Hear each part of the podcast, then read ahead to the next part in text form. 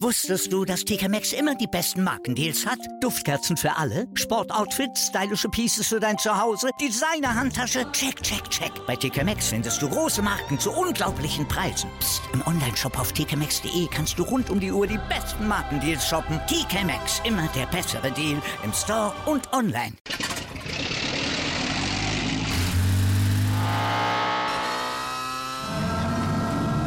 Von 0 auf 100. Aral feiert 100 Jahre mit über 100.000 Gewinnen. Zum Beispiel ein Jahr frei tanken. Jetzt ein Dankeschön, rubbellos zu jedem Einkauf. Alle Infos auf aral.de. Aral, alles super.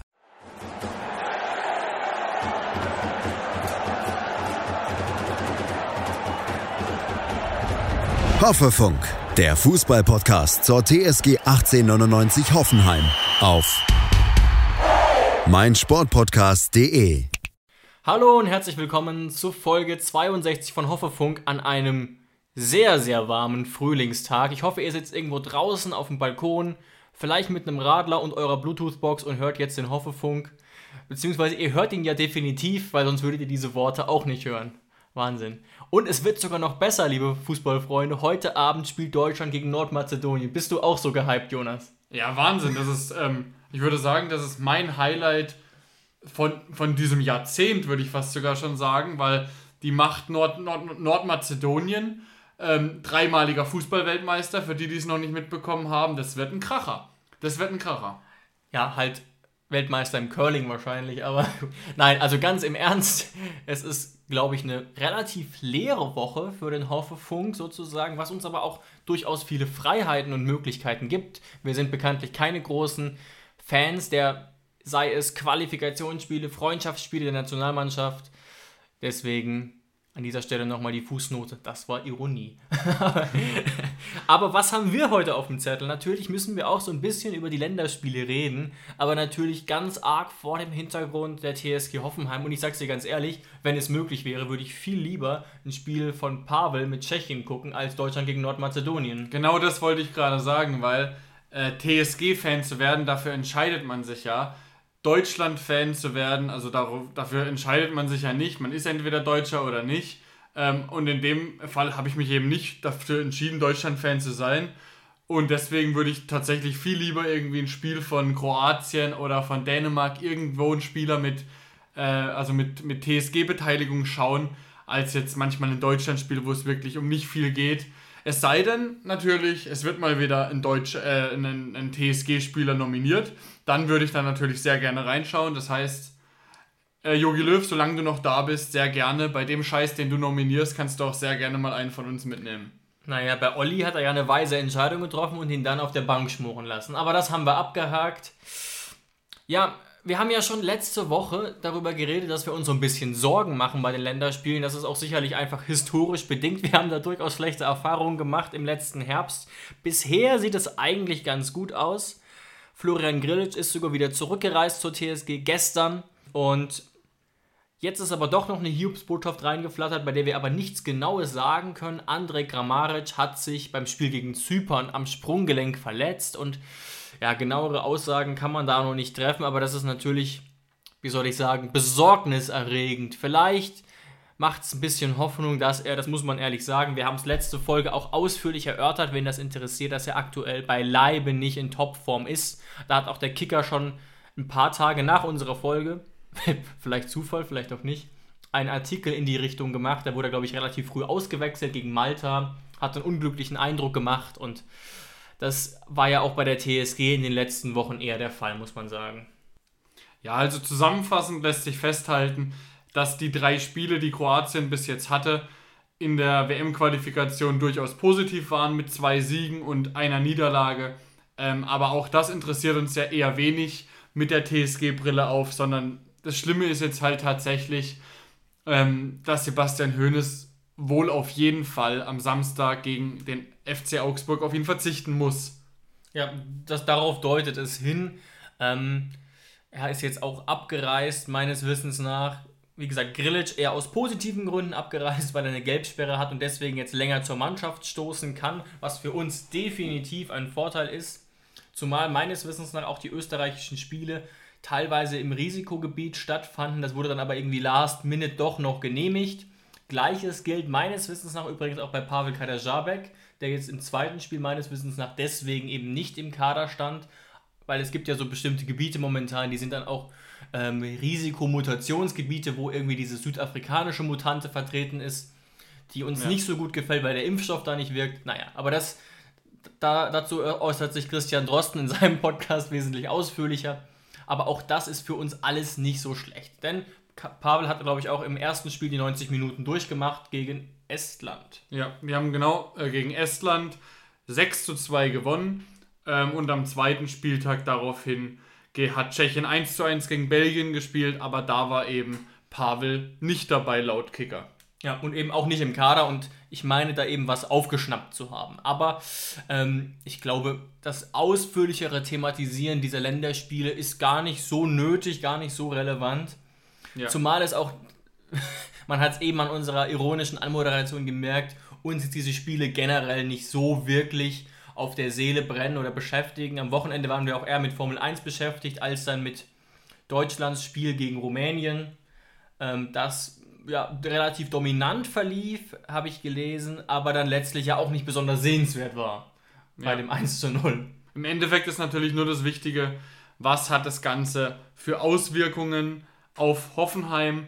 Ähm, und also zum Beispiel heute Abend wird Österreich gegen Dänemark spielen. Das heißt ähm, auf jeden Fall Baumgartner gegen ähm, Robert Sko. Wenn man sich das angucken kann, das fände ich schon an Ansätzen interessant auf jeden Fall. Bin, ist mir aber nicht klar, ob das geht. Bei der Zone. Bei der Zone wird man sich das anschauen können. Ah ja, genau. 20.45 Uhr, das heißt, das ist relativ interessant, auch sportlich vielleicht, wenn da zwei TSG-Spieler ja, dabei da kennt, sind. Da kennt man einige Akteure, einige auch in guten Ligen unterwegs. Ja, genau. Ähm, aber was natürlich, ich glaube, der Kicker hat auch schon einen Bericht darüber geschrieben, ähm, dass es natürlich gut sein kann, dass gerade so ein Baumgartner, der jetzt sehr viel gespielt hat bei den drei Spielen und auch wahrscheinlich heute wieder spielen wird, ähm, dass der natürlich müde sein kann und dass der natürlich vielleicht geschont werden muss für das Spiel gegen Augsburg. Und da merkt man einfach schon so eine, ähm, wenn dann wirklich Sebastian Hoeneß und Alex Rosen die Spieler zu den Nationalmannschaften schicken, und das, das, dazu gehört ja auch noch Israel, Dabur dazu, ähm, also wir haben ja wirklich eine, eine ganz große Palette an Nationalspielern in ganz... Auch außerhalb Europas, wie Bebu, ja. Genau, die da, die da überall vertreten sind. Ähm, das heißt, man schickt die eigenen Spieler dann doch tatsächlich mit Bauchschmerzen los. Und das nicht nur wegen Corona, natürlich mit Corona haben wir auch äh, in Bezug auf Länderspiele einige ähm, negative Erfahrungen gehabt. Aber natürlich, bestes, prominentestes Beispiel würde ich jetzt tatsächlich sagen, äh, Robert Lewandowski. Ich meine, das, das tangiert uns alle in gewisser Maßen, weil das natürlich sehr spannend ist, in letzter Zeit zuzugucken, ob er den Rekord von Gerd Müller bricht. Das wird natürlich jetzt deutlich schwieriger, ja. weil er jetzt scheinbar fünf Bundesligaspiele ausfallen wird und dann vermutlich nur noch drei, Länder, äh, drei Bundesligaspiele Zeit haben wird. Zwischenfrage, also vielleicht ja auch eins mehr, aber er wird auf jeden Fall vier Wochen ausfallen. Schafft er es jetzt noch? Was denkst du? Ich hätte jetzt tatsächlich gesagt, ohne diese Verletzung zu 100% Also Moment, lass uns kurz sammeln. Er hat 36 Tore, 35? Er hat 35 Tore, 35 meines Tore. Wissens nach, nach 26 Spielen. Das ist natürlich überragend. Das ist überragend. da muss ich sogar zustimmen. Ich, ich sage das ganz offen, ich habe das lange nicht für möglich gehalten, aber in den letzten Spielen hat sich gezeigt, dass auch ich ähm, hätte durchaus mal einen Fünfer darauf gesetzt, dass das jetzt passieren wird. Aber wenn es wirklich, wenn er wirklich fünf Spiele ausfällt, bin ich da mittlerweile persönlich sehr skeptisch und würde meine Wette, die es natürlich nicht gibt, aber vermutlich zurückziehen. Ja, und da können wir auch mal ganz kurz ein bisschen allgemeiner werden, weil wir ja heute auch ein bisschen mehr Zeit haben, weil die TSG ja eben nicht gespielt hat am Wochenende. Ähm, es gibt ja wirklich so viele Diskussionen darum. Also gibt es eigentlich immer, auch wenn man jetzt fragt, Maradona oder Messi, Pelé oder Ronaldinho, irgendwelche Fragen. Also da, wo, wo die grundsätzliche Frage ist, ähm, Vergangenheit oder eben Neuzeit, also die Gegenwart. ja. ähm, und ich habe da wirklich, man kann ja wirklich drüber streiten, ob Gerd Müller der bessere Fußballer war, Lewandowski. Im Endeffekt muss man sich einfach darauf einigen, dass man es nicht sagen kann, weil man auch nie wissen wird, wie sich ein Gerd Müller unter jetzigen Trainingsbedingungen ja, entwickelt ja. hätte. Deswegen ist es für mich keine richtige Frage. Aber meine persönliche Meinung ist einfach, dass wir immer in der jetzigen Zeit die besten Athleten und die besten Sportler sehen, wodurch auch ähm, ein Cristiano Ronaldo und Messi die besten Fußballspieler sind, die je auf dem Planeten waren, weil sie natürlich auch ganz andere Voraussetzungen hatten. Ähm, und ich finde auch dadurch, dass der Sport so ähm, professioneller geworden ist über die Zeit, ist Robert Lewandowskis Leistung jetzt schon meiner Meinung nach deutlich höher zu hängen als die damalige Leistung von Gerd Müller. Ähm, weil ich es tatsächlich einfach nicht für möglich gehalten habe, dass das jetzt noch vorkommen kann, dass ein Spieler so oft trifft mhm. bei, bei dieser Leistungsdichte in der Bundesliga, bei diesen, bei diesen taktischen Kniffen, bei, dieser, ähm, bei diesen Möglichkeiten, wie sich auch die Defensive bei jedem Bundesligist verbessern konnte. Und wir sagen es ja auch immer wieder, wenn wir privat mal reden, es ist absoluter Wahnsinn, dass du überhaupt schon 30 Tore schießt. Weil passiert eigentlich in der, in der Neuzeit und mit Neuzeit meine ich jetzt mal. Die letzten 15 Jahre. Ja, vielleicht auch die letzten 20 Jahre. Alles, wo eine 3 davor steht, ist geisteskrank. Ich erinnere mich noch, ich glaube, Ailton hat mal um die 30 Tore geschossen. Klose hatte meines Wissens nach mal 28 Tore. Das waren schon Werte, bei denen man sich dachte, das ist fast schon historisch. Auch mit 24 bist du schon Torschützenkönig geworden. Ich kann mich auch erinnern. Also die aus Torschützensicht Schlimmste Saison war ja vermutlich die, wo dann tatsächlich Alex Meyer mit 19 Toren Torschützenkönig wurde. es war auf jeden Fall unter 20, das weiß ich auch noch. Ja, also es war ja, es waren es waren 19, da bin ich mir sehr Aber sicher. was hat Lewandowski in der Saison eigentlich gemacht? War der war der Ich bin mir gar nicht sicher, ob der da schon in der Bundesliga war. Hm. Ich weiß noch, dass das tatsächlich ein Kopf-an-Kopf-Rennen zwischen Robben und zwischen Alex Meyer war. Vielleicht war Lewandowski da noch bei Dortmund. Da müsste ich jetzt recherchieren. Spielt ja jetzt also auch keine in der Bundesliga Rolle. war er bestimmt, würde ich mal. Vermuten. Ja, ja, das ja. Aber vielleicht war er bei Dortmund. Ja, ja. Ähm, oder hat er noch nicht so die entscheidende Rolle gespielt. Vielleicht war das noch die Zeit von Lukas Barrios oder sowas. Ich bin mir nicht sicher, aber ich weiß auf jeden Fall noch Robben, Alex Meyer. Robben wurde dann durch eine Verletzung gestoppt und so wie wurde. Wie so oft, wie so oft. Wie so oft, genau. Einer der besten seiner Zeit, aber leider zu verletzungsanfällig. Und so wurde Alex Meyer tatsächlich mit 19 Toren Torschützenkönig. Aber long story short, meiner Meinung nach überragender Fußballer, momentan der beste Fußballer der Welt. Und obwohl ich natürlich äh, keine Sympathien für Bayern oder für Lewandowski hege, muss ich schon sagen, es tut mir sehr, sehr leid für ihn. Ich hätte es tatsächlich sehr gerne gesehen, dass der Rekord ähm, eingestellt oder sogar gebrochen wird, weil es einfach eine unfassbare Leistung ist, die, wo man nur wirklich Respekt ähm, äußern ja. kann. Ich finde es fast sogar noch aus einer anderen Perspektive sehr interessant, als jemand, der, der sehr ausführlich Geschichte studiert hat und jetzt Geschichte unterrichtet. Es wäre ein wahnsinniger historischer Moment in der Fußballgeschichte. Das darf man nicht zu niedrig hängen. Ähm, dass dieser Rekord, der ja auch uralt ist, von wann wird der sein? Anfang der 70er, schätze ich. Ja, so 71, 72. Genau. Ja. Müller ja übrigens auch Weltmeister von 74, was im Übrigen, das wollte ich vielleicht noch ergänzen, das könnte ein Problem von Lewandowski sein, aus Historikersicht sozusagen, dass ihm dieser Weltmeistertitel definitiv fehlen wird, auch ein Europameistertitel. Und wer hat das alles auf seinem Zettel? Gerd Müller. Und das könnte ihm helfen. Der hat ja auch mit Bayern sehr viele Titel gesammelt. Aber ähm, natürlich ist Lewandowski ein Ausnahmefußballer, das kann man überhaupt nicht, ähm, überhaupt nicht wegdiskutieren. Aber deswegen verfolgen wir das, oder ich zumindest auch sehr aufmerksam, ähm, weil diese Marke wirklich als eine Marke galt, die, die man eigentlich nicht knacken kann. Unbrechbar, ja, tatsächlich. Und das ist ja auch das, wo jetzt tatsächlich dieser, dieser Messi-Maradona-Vergleich äh, so, ein bisschen, so ein bisschen hakt manchmal, dass man halt eben sagen kann, Maradona ähm, wurde Weltmeister und Messi hat es eben nie geschafft, genauso auch Cristiano Ronaldo wurde nie Weltmeister, nur Europameister. Aber das gibt halt vielleicht auch manchmal so ein, so ein Land wie Portugal einfach nicht her. Deswegen, ja. deswegen, ja, muss man, muss man tatsächlich jetzt äh, so beenden, dass es da verschiedene Meinungen gibt. Aber jeder kann natürlich persönlich seine Meinung dazu haben. Ähm, beide Weltklasse-Fußballer. Und vermutlich werden wir jetzt den Rekord vielleicht doch nicht wanken sehen aufgrund dieser blöden Verletzung. Ja, und ich weiß auch nicht, wie es euch damit geht. Also ich weiß ja, es gibt so ein bisschen Überschneidungen in der Hoffenheimer Szene zwischen Hoffenheim und Bayern. Also Bayern ist, glaube ich, jetzt nicht der unbeliebteste Verein aus Hoffenheims Sicht im Schnitt. Wir persönlich haben keinerlei Sympathien an sich für Bayern.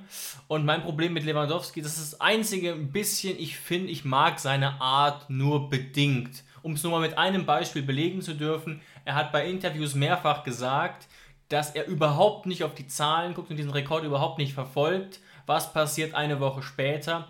Er jubelt, übrigens total theatralisch übertrieben, und zeigt der Kamera an, wie viele Tore ihm noch fehlen.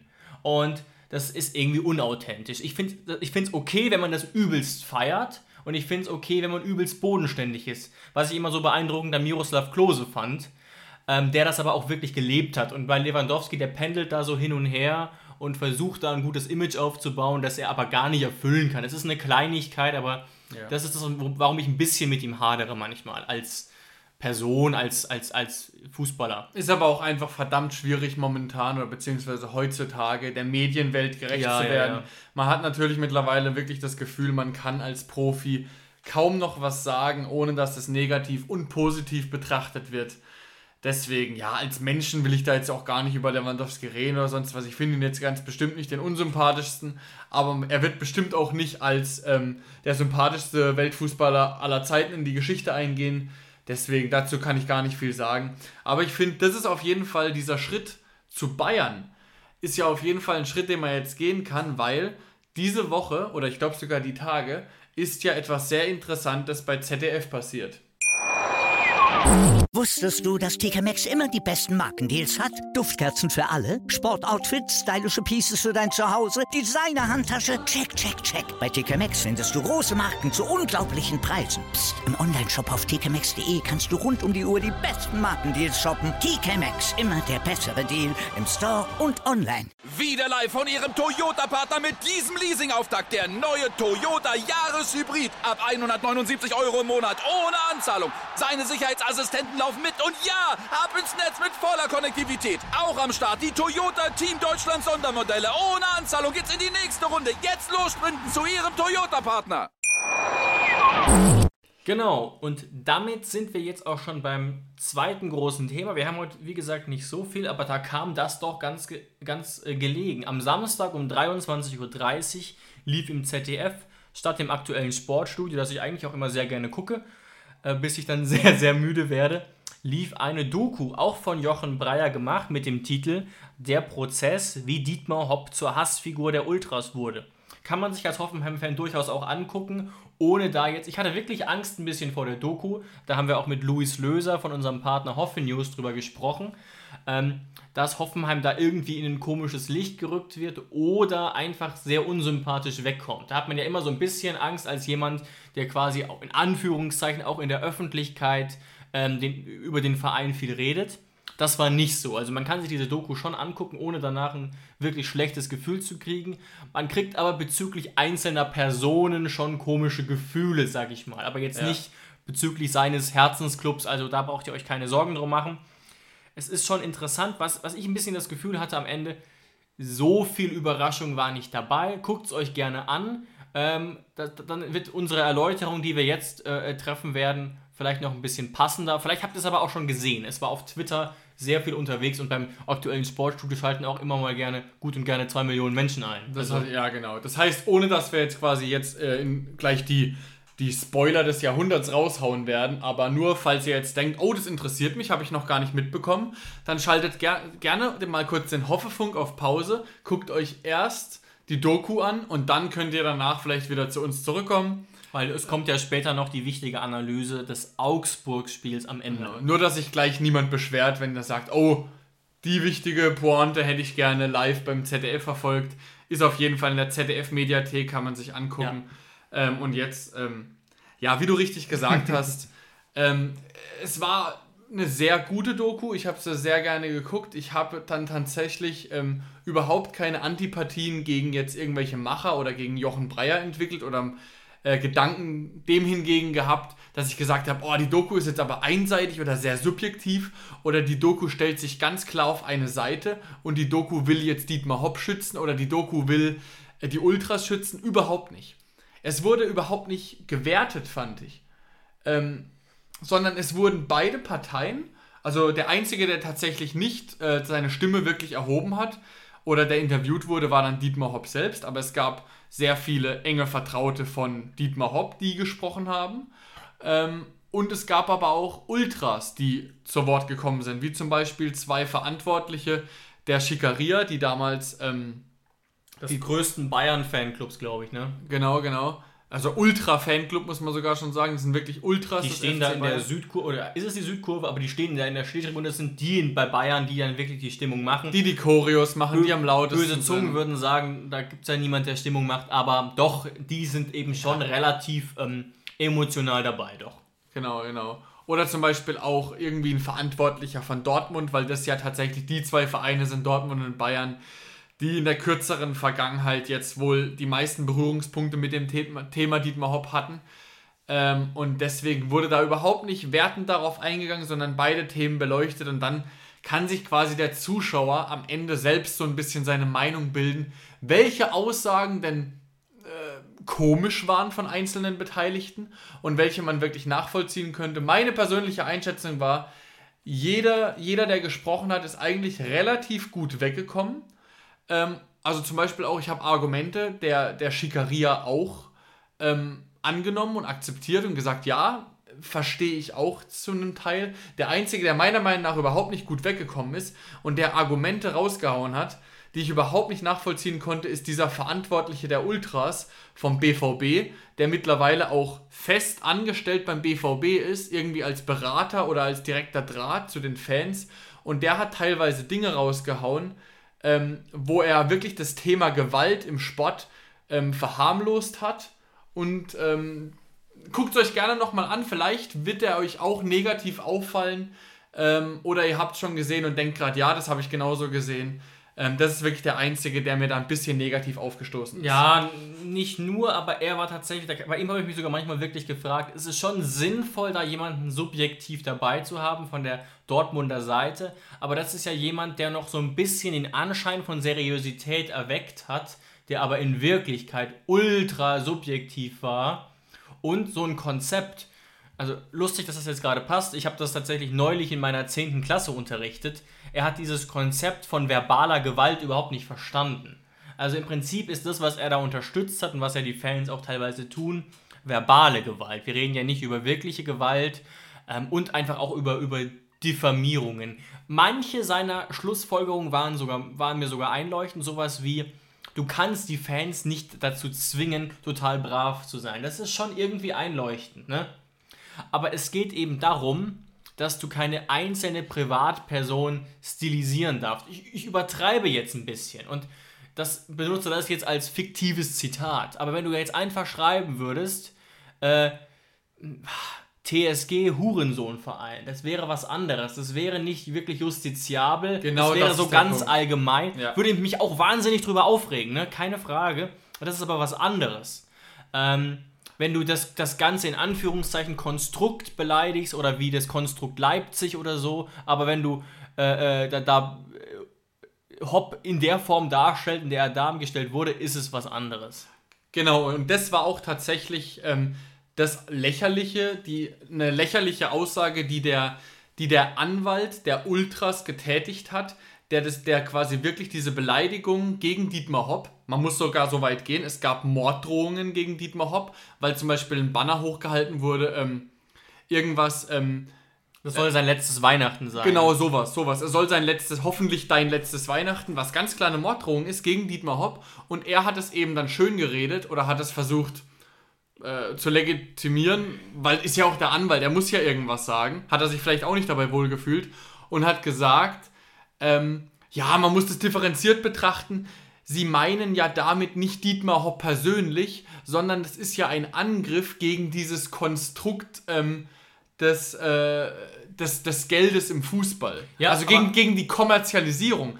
Das ist auch okay. Das heißt, niemand wird sich beschweren, wenn jemand sagt, äh, ähm, der DFB ist ein Verbrecherhaufen. Aber wenn ich sage, der und der im DFB ist ein Verbrecherhaufen, ist das was anderes. Und dann kann man das nicht mehr schönreden. Wobei Verbrecher ja noch was anderes ist als, als Hurensohn. das ist ja einfach auch nur unsachlich. Das ist respektlos und das geht ja auch nicht nur gegen Dietmar Hopp, sondern dann auch noch gegen seine Familie.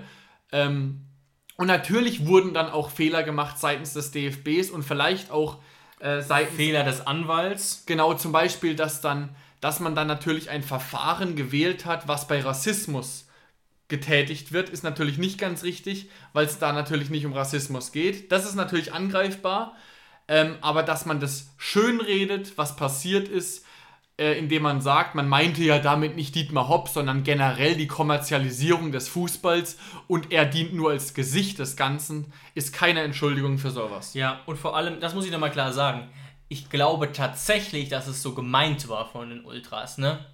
Ähm, im, im, Groß, Im größten Teil. Aber man wollte halt massiv, massiv ähm, damit auch Eindruck erwecken. Und es muss auch Fußballfans klar gemacht werden, dass es juristische Grenzen gibt. Und es ist auch einfach ein Zeichen, finde ich, von mangelnder Cleverness. Ich würde das niemals machen, da irgendein so Plakat hochhalten. Ähm, aber es ist ein totales Zeichen von mangelnder Cleverness, eine Privatperson zu, be zu be beleidigen, die seit Jahren übrigens auch kein Geld mehr in den Verein steckt, seit 2014 glaube ich, die ähm, keine Exekutive ist im Verein, die natürlich im Aufsichtsrat beteiligt ist, aber man weiß ja, wie groß gerade die Macht von Alex Rosen bei Transfers etc. ist, wie sehr ihm da vertraut wird. Wie gut da einfach seit Jahren gearbeitet wird. Das ja. ist ja der Punkt. Aus eigenem, aus, aus, aus, ja, aus, man erwirtschaftet sich das Geld ja über viele Jahre selbst. Dazu muss man ja nicht mal sich mit Fußball beschäftigen, um zu wissen, wie mittlerweile verkauft wird schon seit vielen, vielen Jahren und wie dann mit dem Geld umgegangen wird. Also es ist ja nicht so, als wird ein Volland für 20 verkauft und dann ein Spieler für 60 geholt. Es ist anders. Ein Volland wird für 20 verkauft und sein Ersatz kostet 1,5 Millionen. Ja, oder mal 5 Millionen oder ja, so. Ja, ja, ja, absolut. Genau, also es ist ein sehr cleveres Konzept dahinter, auch dass man es immer selber akquiriert. Weißt du übrigens, kurze, kurze äh, Quizfrage zwischendurch. Wo kommt denn Alex Rosen eigentlich her? Wie kam der eigentlich nochmal zur TSG? Weißt du es zufällig? Kommt er nicht ursprünglich aus Frankfurt oder aus der Gegend? Der hat, der hat für Frankfurt, glaube ich, Bundesliga und zweite Bundesliga gespielt, aber er war dann Spieler bei der TSG. Und das ist ja, das ist ja etwas, wie sich wie ein roter Faden durchzieht, dass wenn, das hat man schon ganz oft gehört, wenn du einmal in diesem Konstrukt gearbeitet hast, in diesem Umfeld, dass du dann da hängen bleibst, weil die Arbeit offenbar sehr professionell und gut sein muss. Ja, und dann wird halt auch aus dem Umfeld selbst akquiriert sozusagen. Und es ist auch manchmal, klar kann das auch mal ein Fehler sein, aber oft ist es auch gut, Leute drin zu haben, die in Anführungszeichen Insider sind und nicht ähm, wie manche Ministerien der Bundesregierung da ganz viele außenstehende Berater mit einzubeziehen und da mal einzuholen, der lange der lange bei Bremen war, da mal einzuholen, der lange da war. Es zieht sich echt wie ein roter Faden durch und ist auch sympathisch. Was ich tatsächlich noch, was ich noch sagen muss, was ich minimal nachvollziehen kann, aber auch das wieder muss ich ein Beispiel aus der Schule bringen. Stichwort Erörterung. Der, der Dortmund-Fan oder Fanbeauftragter oder was auch immer bringt das Argument, das ich grundsätzlich verstehen kann, dass der Unterschied zwischen Dortmund und Hoffenheim ist, dass Dortmund von Anfang an quasi sich hochgearbeitet hat und sich das sportlich verdient. Das war das Lächerlichste. Warte kurz. Ja. Ich würde sogar das Argument in der Erörterung durchgehen lassen. Aber ihr wisst es vielleicht noch, manche werden sich jetzt werden jetzt die Augen rollen. Man muss das ja nach dem Sanduhrprinzip aufbauen. Vom Schwächsten zum Stärksten. Und das ist mit Abstand, das ist ein legitimes Argument, aber es ist ein sehr schwaches Argument, mit was aus den 60ern zu argumentieren. Ne? Und zwar ein, ein, Kerl, der vielleicht 30, 35 ist, der diese glorreiche Zeit ja gar nicht miterlebt hat. Der ist ein bisschen, der ist, der ist fünf bis zehn Jahre älter nur als ich. Und das, wenn, das, wenn das der 72-jährige Manni sagt, dann, dann mache ich da eher einen Haken. Bei ihm finde ich es absolut albern. Auch wenn das Argument grundsätzlich natürlich gilt, aber so gewinnst du sozusagen keine Diskussion mit solchen Argumenten. Ja, weil auch Vereine, die dann erst später in die Bundesliga kommen, müssen ja auch gut arbeiten. Und wenn es andere Vereine eben dann nicht mehr schaffen, gut zu arbeiten, ähm, also das, das Argument finde ich einfach nur kindisch, da zu sagen, ja, äh, jetzt kommt da so ein Verein und der klaut den, den alten Vereinen den Platz. Okay, wollen wir dann nie Schwung haben? Wollen wir immer nur die, äh, die gleichen 18 Vereine in der Bundesliga sehen oder von mir aus erweitert auf 24 Vereine? Und wir, dann können wir auch sagen, so, wir, wir, wir machen das Prinzip Auf- und Abstieg, ähm, gibt es nicht mehr. Die, die Mannschaften, die in den 60er Jahren gegründet haben, die bleiben auch, weil die waren ja schon immer da und so soll es sein. Also Leistungsprinzip schaffen wir ab, weil das geht doch nicht, dass, dass, die uns hier, dass die uns hier die Plätze klauen. Ich will scheiße arbeiten und will trotzdem meinen Platz behalten. So.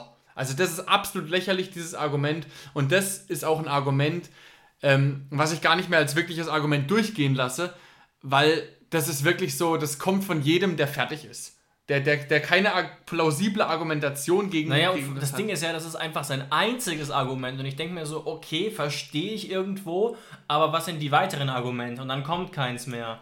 Und dabei gibt es ja wirklich eine Tonne von Gegenargumenten, die ich hier keinem nennen muss, weil uns ja im Wesentlichen nur TSG-Fans hören. Ähm, also das ist natürlich auch was ganz anderes, wenn man hier, wenn hier in Dortmund und in Leipzig-Fan diskutieren würden, wäre es vielleicht noch mal ein bisschen was anderes, ohne jetzt Leipzig komplett verteufeln zu wollen. Das ist aber trotzdem natürlich eine ganz andere Problematik. Da, da möchte ich noch auch ganz kurz drauf eingehen. Also, man kann auf keinen Fall die TSG mit Leipzig unter einen Hut stecken. Ähm, auch wenn ich auch gar nicht mal so große, ich habe auch großen Respekt, Respekt für die Arbeit von Leipzig. Und wäre jetzt auch der letzte Mensch, der sagt, wenn Leipzig in den nächsten Jahren Meister wird, dass sie es nicht verdient hätten.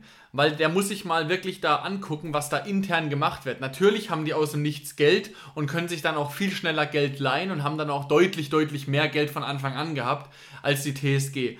Aber das grundsätzliche Ding ist ja, dass RB ähm, in ganz, ganz vielen Sportarten, ja auch in der Formel 1, Eishockey, ähm, gemacht wurde, um in erster Linie Werbung für Dosen zu machen, für Getränke. Und das ist ja die Motivation. Hinter uns ist ja so ein bisschen die Motivation, dass ein Mann, der den Fußball liebt, etwas auf die Beine stellen wollte. Und dann bin, bin ich der Erste, der sagt, ey, viel lieber habe ich einen Verein, der von einem Mann aufgebaut wurde, der den Fußball liebt, der die Region liebt und der der Region was zurückgeben will, als dass mein Verein ein, ein Mittel zum Zweck ist, um Dosen zu verkaufen. Und das ist doch ein ganz, ganz entscheidender Unterschied, Ja, oder nicht? Absolut. Ich glaube, länger muss man es gar nicht ausführen. Was Nee. ich auch nochmal klar sagen will, auch das, dass das nochmal klar wird, es gibt ein Zitat von Hopp-Anwalt Christoph Schickert, dass Hopp der letzte richtige Fußballfan wäre. Das muss man natürlich auch davon sich auf eine Art distanzieren. Das ist eine Irgendwie. Hyperbel. Das ist eine Hyperbel. Das ist eine, eine, eine unnötige Hyperbel. Offensichtlich ist Schickhardt halt auch jemand, der, sagen wir mal so,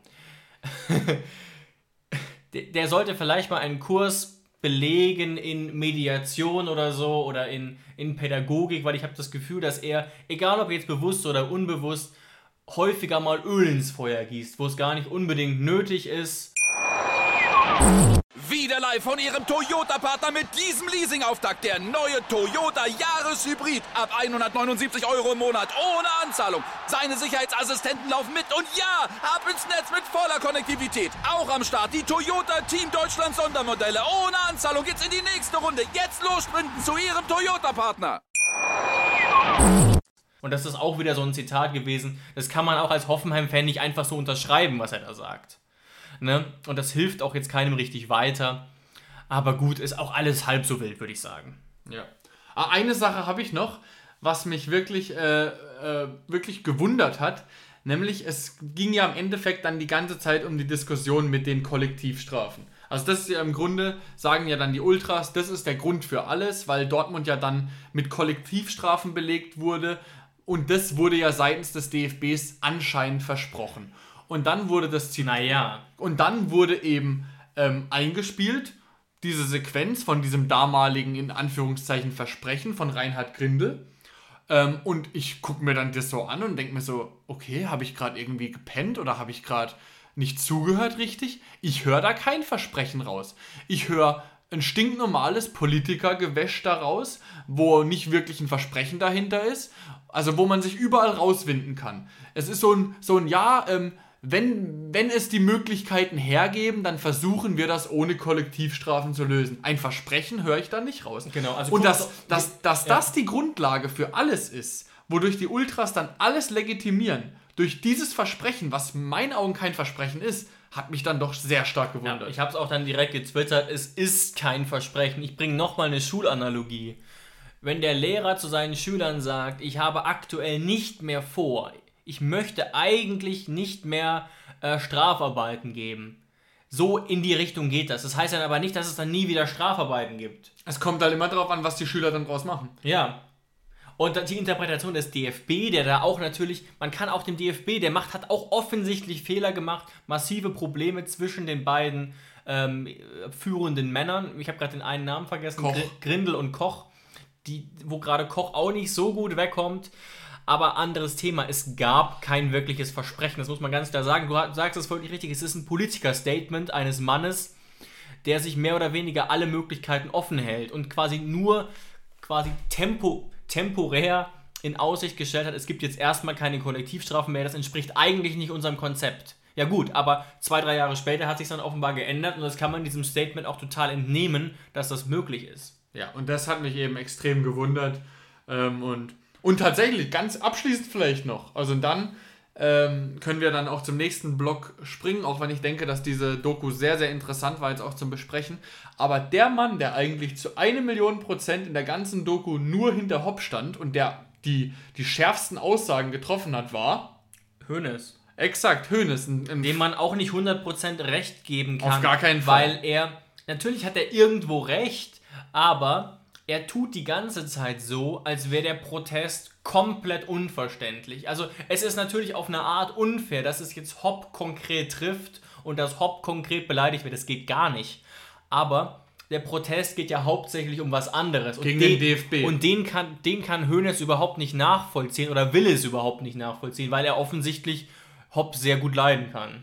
Ja, und jetzt, wo ich gerade eigentlich so drüber nachdenke, also wenn das doch eigentlich, äh, Zitat von Dortmund und Bayern, um diese Kollektivstrafen geht, ähm, klar hat Hopp dann im Endeffekt die Anklagen, äh, die, die, die Klagen erhoben, aber ähm, der DFB hat doch schlussendlich entschieden.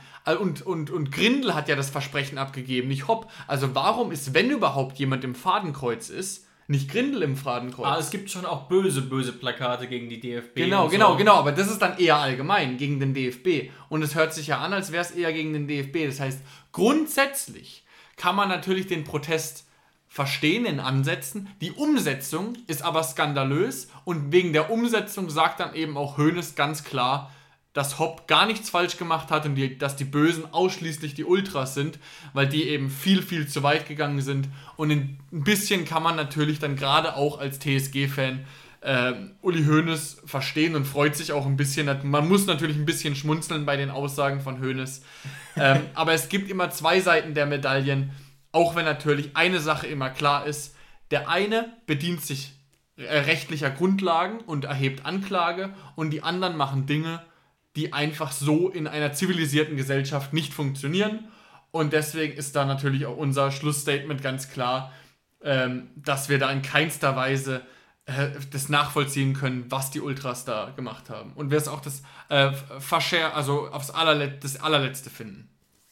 Ja, abschließender Gedanke noch oder abschließende Anmerkung. Das kann man aber erst richtig verstehen, nachdem man die Doku gesehen hat. Wie gesagt, wir stellen das euch natürlich komplett frei. Ähm, es wurde auf Twitter und generell auf Social Media die ganze Zeit so ein bisschen verbreitet, dass der Skandal sei, dass Bayern und Hoffenheim schon vorher be äh, be Bescheid gewusst hätten und es daher so eine Art Inszenierung war. Das kann man die, dieser Vorwurf verstehe ich ein bisschen. Nachdem man die Doku gesehen hat, ist dieser Vorwurf aber nicht ganz korrekt, weil es ist ja bekannt gewesen, dass sich das nach und nach aufgeschaukelt hat. Und letztlich ist die Quintessenz nur, man hat es kommen sehen. Es gibt auch keine Beweise für eine Inszenierung und so weiter. Ähm, was halt, was ich tatsächlich daran aber so richtig äh, äh, krass fand, äh, du erinnerst dich vielleicht noch, und viele haben das ja auch gefeiert, an die Reaktion von Kai Dittmann ja. Der, der, der wusste das. Also sagen der, wir mal der so. Hat sich, der hat sich extrem intensiv damit befasst vorher. Und wurde quasi. Ähm, der hat einen Anruf von Bayern bekommen. Ja. Ähm, und rückblickend, das schüttelt ja auch Breyer gut auf, hat sich das ein bisschen angedeutet. Auf eine Art, dass das passieren könnte. Und dann so heftig zu reagieren wie Dittmann ist zumindest, ist jetzt nicht, finde ich jetzt nicht so tragisch wie manch andere auf Twitter, finde ich aber zumindest journalistisch problematisch. Ähm, er hat hier wirklich so reagiert und ich glaube, das hat auch das Bild von vielen Menschen, inklusive mir, verändert, weil ich diese ganzen Klagengeschichten immer ganz gerne so ein bisschen verdrängt habe. Das fand ich irgendwie immer nervig und hat er auch. Ja, aber ab dieser Sekunde wurde es halt greifbar. Genau. aber ich glaube, man muss da auch ähm, ähm, Dittmann verstehen, dass der sich dann natürlich überlegt hat, okay, das ist jetzt wirklich ein sehr, sehr heikles Thema. Es kann sein, dass ich ein Spiel kommentieren werde, wo ein Mann unabhängig wer es ist, wo ein Mann aufs äußerste beleidigt wird und auseinandergenommen wird, obwohl er nichts Böses in diesem Sinne gemacht hat. Wie reagiere ich? Und dann sitzt natürlich auch ein Kai Dittmann daheim und überlegt sich, okay, da muss ich ganz vielleicht, klar, vielleicht ganz wollte, klar Stellung beziehen. Vielleicht wollte er ja auch ein Zeichen setzen. Also ich will ihn genau. gar nicht so schlecht machen wie manch andere hier. Und man muss auch nochmal sagen, klar, es war bekannt, dass das passieren könnte, aber es gibt ja diesen bekannten Drei-Stufen-Plan. Es war nicht so, dass die Plakate oben waren und dann gab es direkt den Protest und dieses Ball hin und her geschiebe. Das waren quasi drei Stufen. Es gab meines Wissens nach sogar zwei Ermahnungen.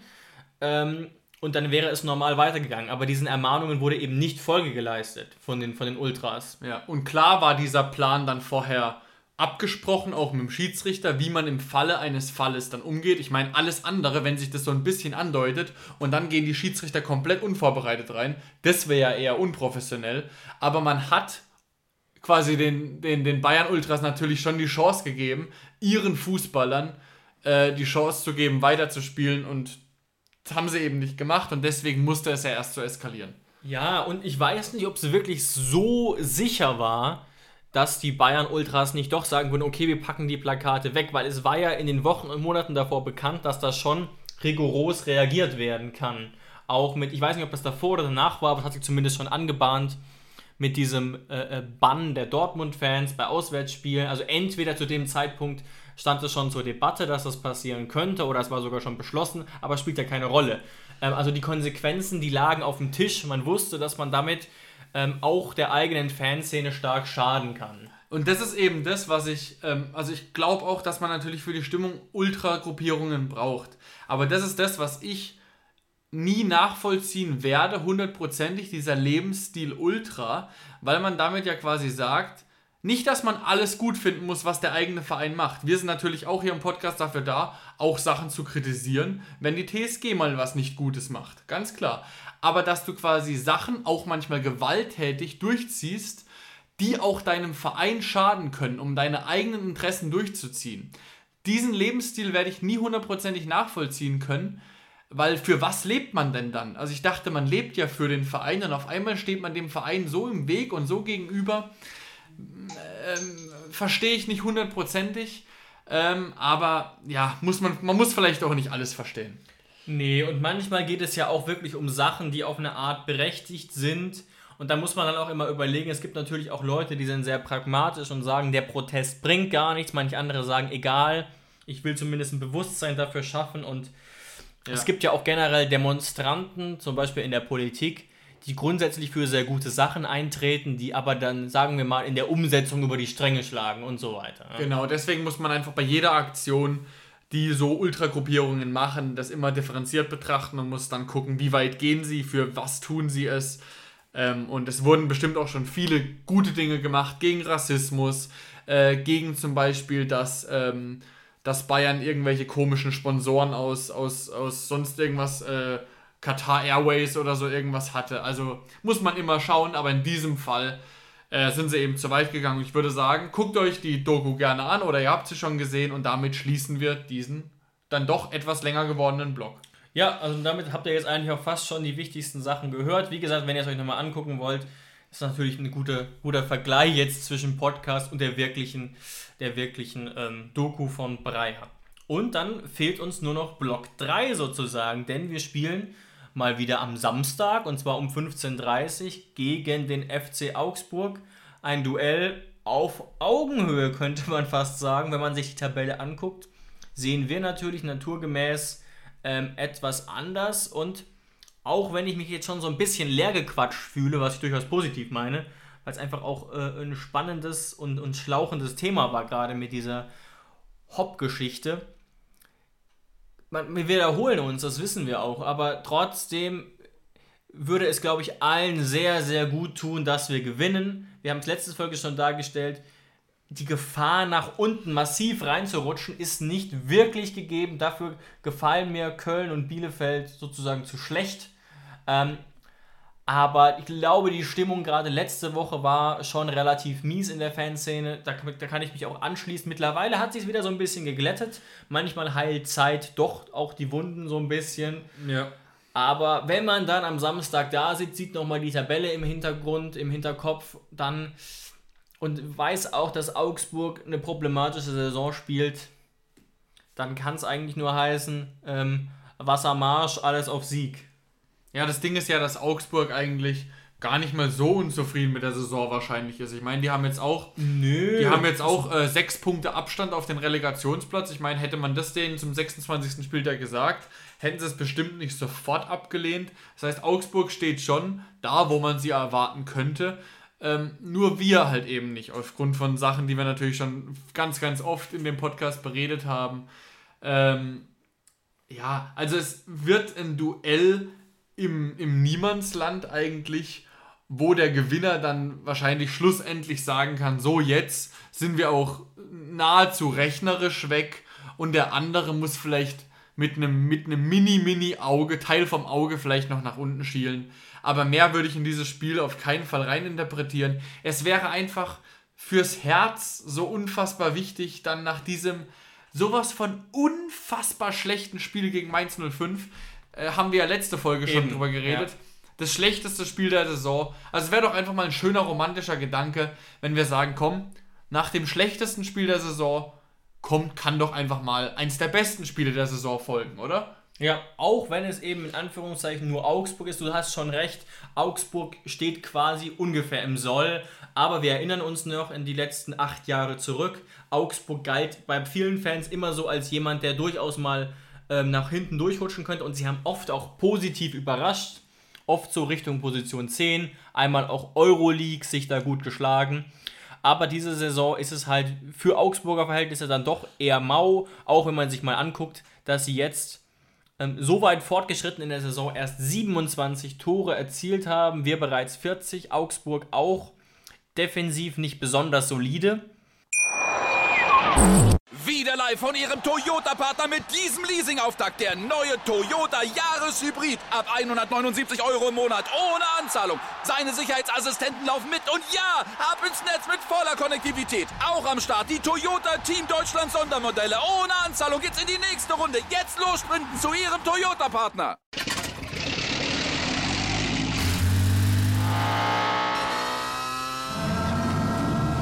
Von 0 auf 100. Aral feiert 100 Jahre mit über 100.000 Gewinnen. Zum Beispiel ein Jahr frei tanken. Jetzt ein Dankeschön, rubbellos zu jedem Einkauf. Alle Infos auf aral.de. Aral, alles super. Ja, und die Stimmung bei Augsburg ist auch nicht so gut. Also Heiko Herrlich hat keinen allzu guten Stand beim FC Augsburg, muss man sagen. Ich kann die Gründe dafür nicht genau aufschlüsseln. Da bietet sich vielleicht an. Ich glaube, morgen wird, wird unser Partner von Hoffe News ein Gegnerinterview auf der Homepage hoffenews.de veröffentlichen. Da wird immer mit einem ja, einem Fanvertreter von der anderen Seite, der wird kurz interviewt, um auch mal die andere Perspektive zu erleuchten. Das ist ganz interessant. Da gibt es vielleicht auch Antworten auf diese Frage.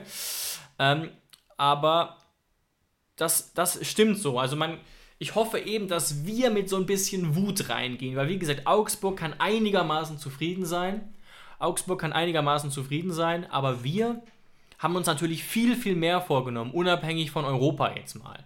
Ähm, und da kann es jetzt auch sein, dass dieses Mainz-Spiel eben zu einer positiven Wut im Bauch führt, dass wir jetzt quasi uns, ähm, ja, wie soll ich sagen, glücklich Spielen wollen. spielen wollen, ja. Ja. Und was finde ich aus Hoffenheim-Sicht auch immer wichtig ist, also normalerweise kann man das ja nicht wirklich sagen, eine Historie gegen einen Verein, aber wir sind dann schon sehr anfällig dafür, Mannschaften zu haben, äh, gegen die wir historisch immer ganz gut spielen und gegen die es historisch einfach immer scheiße läuft. Haben wir ja auch schon des Öfteren mal Gegner gehabt, wo wir einfach sagen, ey, wie zum Beispiel gegen Freiburg, wo ich immer so ein schlechtes Gefühl vorher habe, ähm, und da haben wir einige. Und Augsburg gehört ähm, dazu eigentlich nicht. Also gegen Augsburg haben wir eine positive Bilanz. 51 Punkte nach 31 Spielen. Als Punkteschnitt gesehen ist es eigentlich sehr, sehr solide, ja. Ja, also 31 Mal haben wir gegen, gegen Augsburg schon gespielt in der Fußball-Bundesliga und davon 15 Mal gewonnen, 6 Unentschieden äh, und 10 Mal verloren. Das heißt, da ist die Bilanz doch sehr positiv. Ähm, und ich kann mich auch an einige Augsburg-Spiele erinnern, ähm, wo wir auch dann drei Punkte davongetragen haben. Was natürlich jetzt interessant wird, wenn Kramaric ausfällt. Du hast es gesagt, sportlich gesehen, wenn man jetzt auf Mainz und Stuttgart, auf die letzten Spiele blickt, äh, auf den ersten Blick äh, hinterlässt es jetzt keine so große Lücke.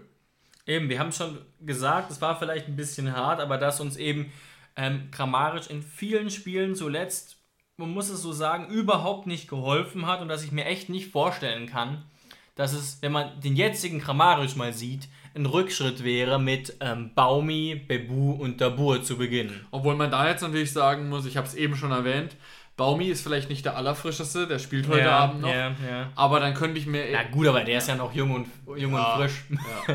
21, kann das sein? Ja. ja. Aber dann kann es ja gut sein, dass zum Beispiel, wir haben es ja auch gesagt, Dabur, der in, letzten, in den letzten Spielen nach einer eigentlich ziemlich guten Phase von ihm bei der TSG dann auf einmal plötzlich gar nicht mehr zum Zug gekommen ist und nur noch so in der 82. manchmal auch ein bisschen früher eingewechselt wurde. Dass Ja. er vielleicht mal wieder seine Chance bekommt, heißt jetzt auch nicht, dass man von ihm Wunder erwarten kann. Aber wie ich es auch letzte Folge schon gesagt habe, so viel schlechter, als es Grammaric jetzt die letzten zwei Spiele gemacht hat, geht eigentlich kaum, ohne jetzt zu hart wirken zu wollen.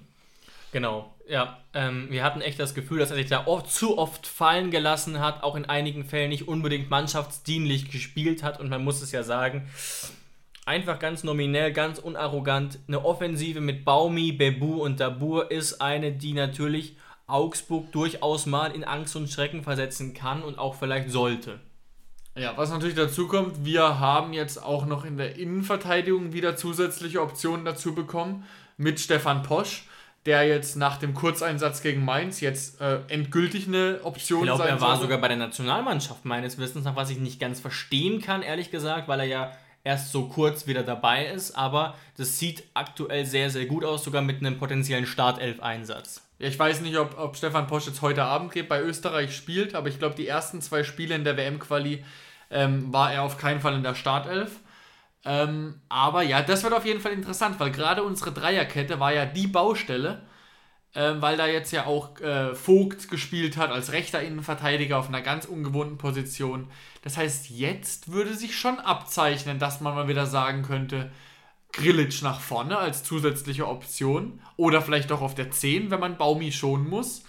Ähm, und man hat dann für die Dreierkette Posch, Vogt in der Mitte und Richards. Warum nicht? Ja, würde mir, würde mir gut gefallen. Und Würde, das heißt mir, ja dann, würde mir tatsächlich sehr gut gefallen. und das heißt ja dann gar nicht, dass Grillitsch deswegen ähm, zwingend auf der Bank sitzen soll. Das überhaupt nicht. ja, genau, er ist auf jeden Fall eine zusätzliche Option. Vielleicht auch mal, ähm, um Rudi oder Samaseku eine Pause zu geben. Oder Baumi sogar. Genau, ja, ja, wie gerade erwähnt, also Grilic hat ja auch schon des Öfteren dann Zehner gespielt. Ähm, also es wird auf jeden Fall spannend sein, wie wir gegen Augsburg spielen werden.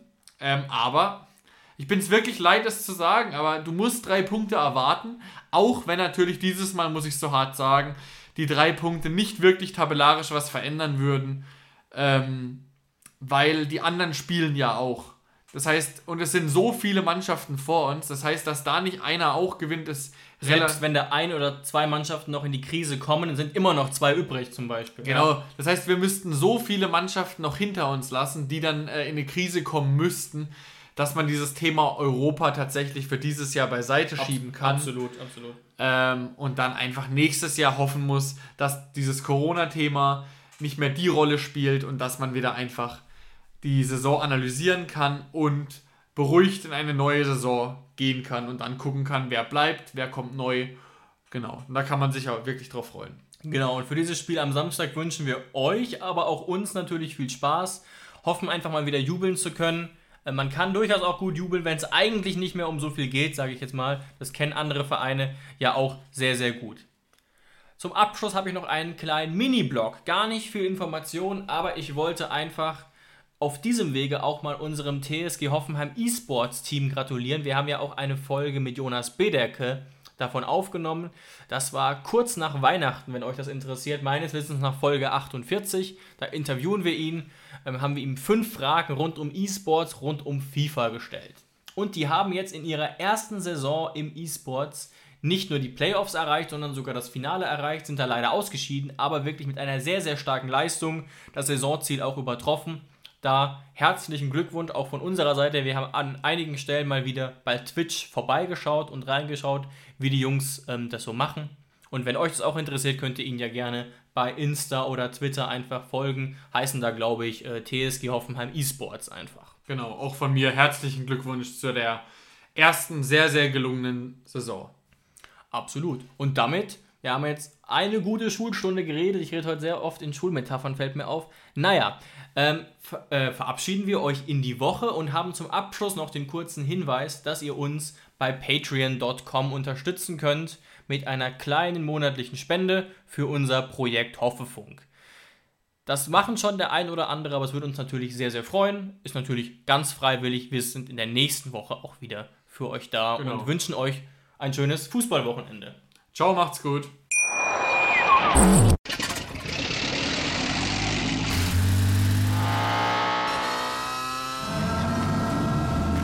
0 auf 100. Aral feiert 100 Jahre mit über 100.000 Gewinnen. Zum Beispiel ein Jahr frei tanken. Jetzt ein Dankeschön, rubbellos zu jedem Einkauf. Alle Infos auf aral.de. Aral, alles super. Ich habe mich natürlich schockverliebt, weil die war wirklich ganz, ganz klein. So begann die Mensch-Hund-Beziehung zwischen Christina und Tierschutzhund Frieda. Und wie es danach, nach dem ersten Moment der Verliebtheit, so weiterging und welche Klippen es danach zu umschiffen galt, das hört ihr in der neuen Ausgabe von Iswas Dog, dem Podcast für harmonische Mensch-Hund-Beziehungen. Iswas Dog? Mit Malte Asmus. Überall, wo es Podcasts gibt.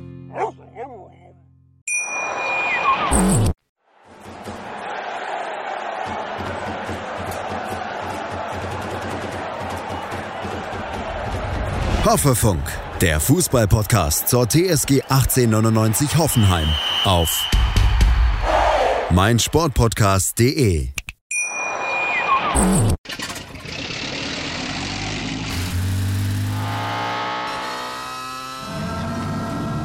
Von 0 auf 100. Aral feiert 100 Jahre mit über 100.000 Gewinnen. Zum Beispiel ein Jahr frei tanken. Jetzt ein Dankeschön, rubbellos zu jedem Einkauf. Alle Infos auf aral.de. Aral, alles super.